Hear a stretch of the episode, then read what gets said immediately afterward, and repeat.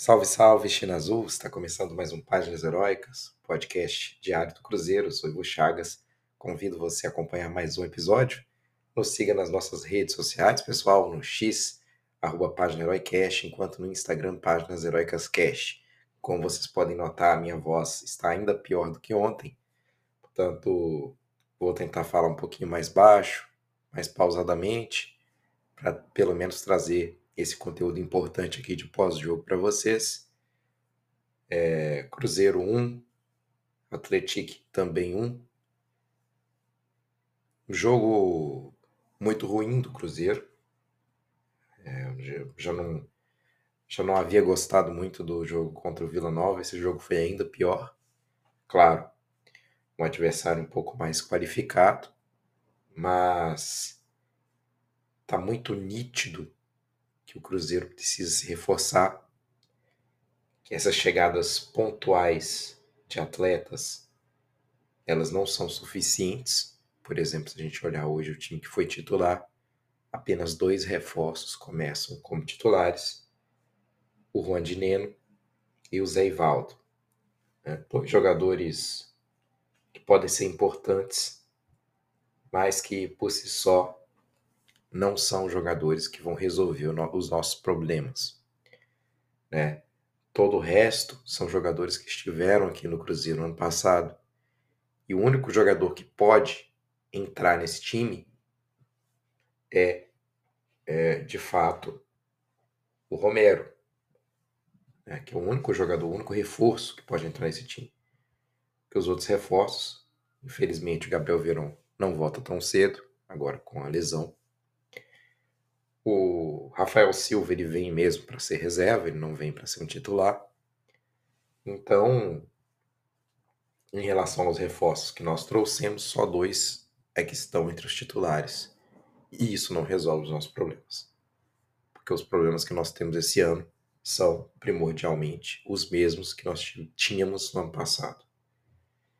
O Cruzeiro entra em campo dessa vez com uma formação mais conservadora, Rafael Cabral, que fez uma boa partida, salvou o Cruzeiro até de uma derrota. Lateral direita, William, Zé Ivaldo e Neres, Marlon pela esquerda. Ficou claro aqui que o Neres não tem jeito, aliás, o sistema defensivo do Cruzeiro falhou muitas vezes. Não só os quatro defensores, como também a dupla de volantes, Lucas Silva e Lucas Silva e Ian Lucas.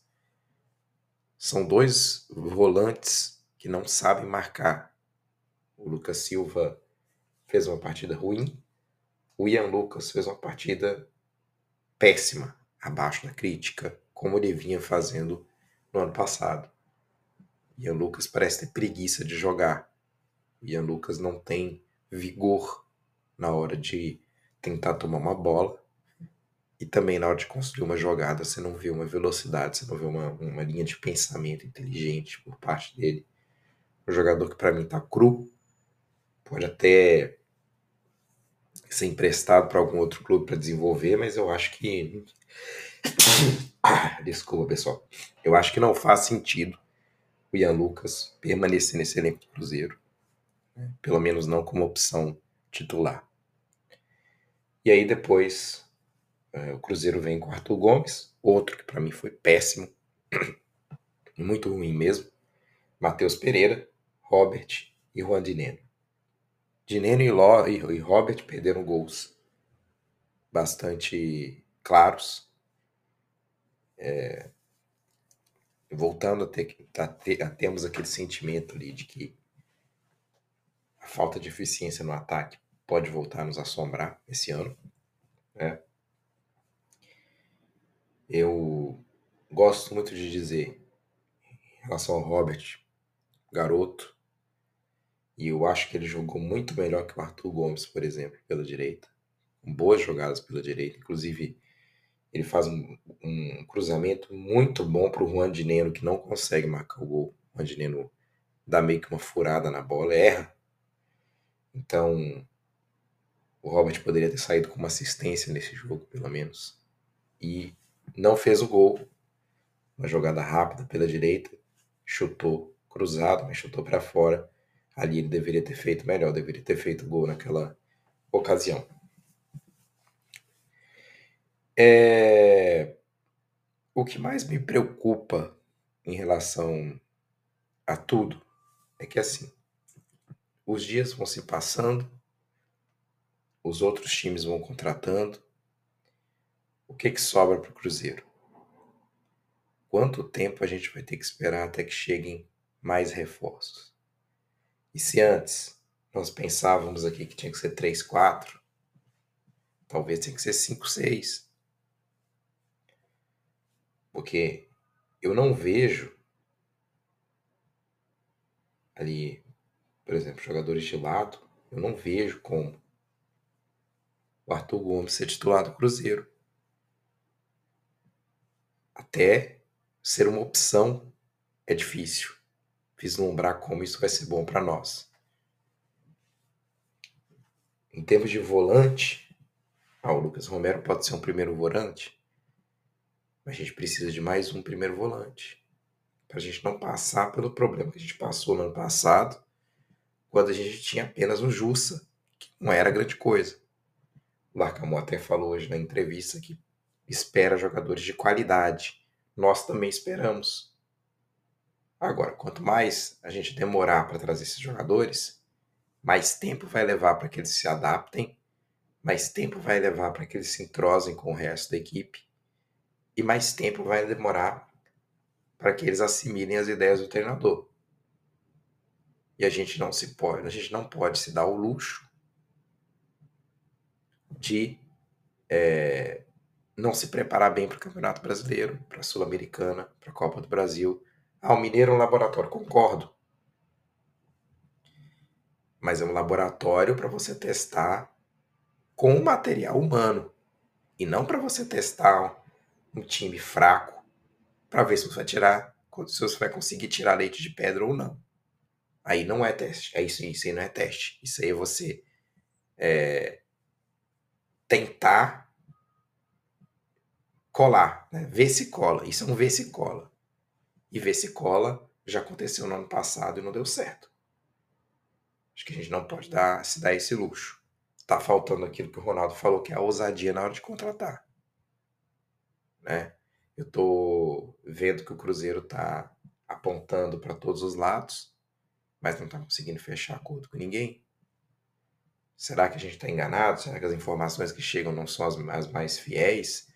A realidade do Cruzeiro? Ou seja, será que a gente está tentando alguma coisa realmente? Estamos avançados e ninguém sabe? Não sei. Mas definições têm que ser feitas. E quanto mais demorar, mais complicado vai ser. Mais pressão vai vir para cima do treinador e para cima da diretoria. Próximo jogo é clássico. Quer queiramos, quer não, uma vitória no clássico pode melhorar o ambiente, uma derrota no clássico pode botar tudo a perder. Então, assim, o, o Cruzeiro tem que tentar realmente montar a base de 2024 quanto antes. Para depois, no meio do, do ano, trazer peças ali que porventura sejam necessárias. Mas nesse momento é preciso montar uma base do time que vai jogar Campeonato Brasileiro, vai jogar Sul-Americana, vai jogar Copa do Brasil. Né? E do jeito que as coisas estão caminhando, a gente está ficando para trás. E estamos correndo sim o risco de começar mal as competições importantes. No mais, uma arbitragem terrível, é importante deixar isso aqui bastante claro e salientar essa atuação pífia da arbitragem né? O treinador. É, o treinador não, desculpe, o árbitro, que eu não, esqueci o nome dele, que não sei, não lembro. O árbitro deixa de marcar um pênalti a favor do Cruzeiro, marca um pênalti a favor do Atlético. É, eu, eu, teve a expulsão do Gasolina ali, que eu até acho correta, foi uma ingenuidade do jogador que marca o gol, né? A Gasolina marca o gol do Cruzeiro. Entra bem. É, nesse oportunismo dele, mas acaba fazendo tudo errado ao cometer aquela falta que gerou sua expulsão.